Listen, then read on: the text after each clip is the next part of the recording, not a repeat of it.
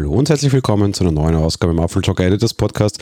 Ich habe mir bei der letzten Keynote, beziehungsweise vor, nach der letzten Keynote, einen kleinen Traum erfüllt.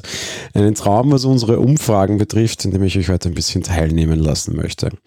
Ich habe euch vor der Keynote gefragt, oder die Community eben gefragt, was sie denn gerne kaufen würde von den Dingen, die tatsächlich in den Gerüchten auftauchen. Die Teilnahme war sehr rege und wir haben sehr viele Einblicke bekommen in, was hätten Leute denn unter Anführungsstrichen gerne tatsächlich. Und was sollte das sein, was Apple davon dann auch bringen sollte. Und ich habe dann letzte Woche nach der Keynote gefragt, was habt ihr denn tatsächlich gekauft? Mir ist schon klar, dass die beiden Gruppen jetzt nicht unbedingt korrelieren müssen. Ich war nur einfach sehr interessiert daran, inwiefern sich diese Dinge denn vielleicht ändern können. Zum Beispiel, so um eine Arbeitsthese zu sagen, sehr viele Leute haben im Vorfeld gesagt, mir so ein iMac 23 Zoll, also so der kleine iMac, der ist eigentlich nicht interessant für sie. Weil sie es einfach auch von bisher gewohnt waren, dass das meistens das eher uninteressantere, sehr stiefmütterlich behandelte Modell war. Jetzt gab es die Gerüchte, dass es sein könnte, dass Apple nur einen kleinen iMac bringt. Das habe ich insofern hier auch vorausgesagt und dann tatsächlich recht behalten, unter Anführungsstrichen. Und viele Leute standen damit sicherlich vor einem Problem. Und ich wollte wissen, hm, hat denn das Auswirkungen? Gibt es dann wirklich so viele Leute, die sagen, ja, könnte ein nettes Gerät sein? Oder wir wussten dann ja auch schon, ja, ist ein nettes Gerät, aber ich war trotzdem auf den größeren. Mir zum Beispiel geht's so. Ich überlege seit langer Zeit, ob ich wieder einen iMac mag.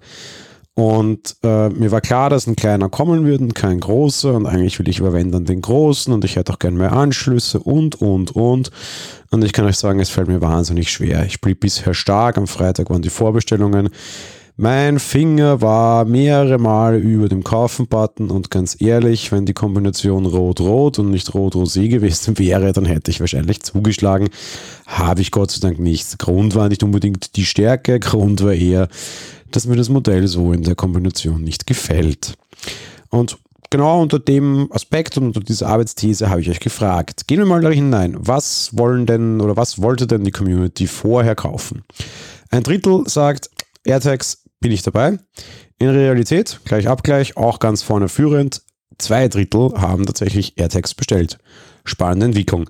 Natürlich dem Ganzen angehängt, allerdings nur ein Drittel aller, aller Befragten haben natürlich auch AirTags Zubehör gekauft. Das heißt, das andere Drittel hat entweder keins gekauft oder aber schlägt einfach dann bei Drittherstellergeschichten zu. Da gibt es schon einige und die sind auch deutlich billiger, verstehe ich.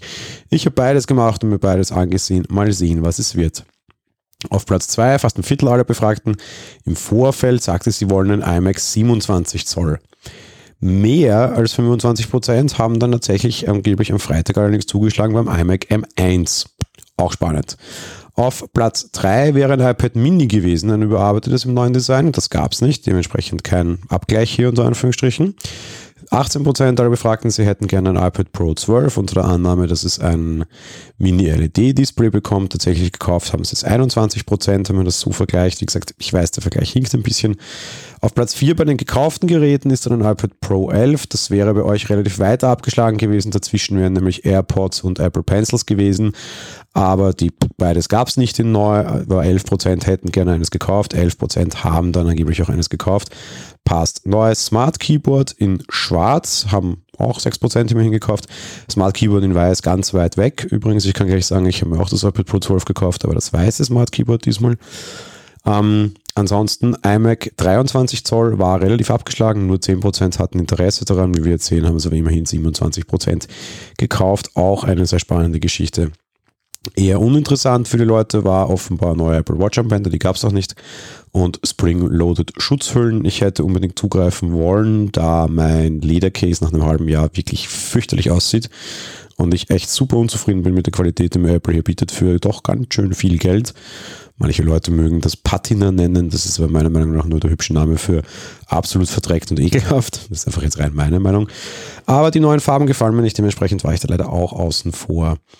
Ähm, iPhone 12 in Violett war natürlich eine spannende Frage, weil das haben wir vorher nicht erwartet. Nachher kam es aber.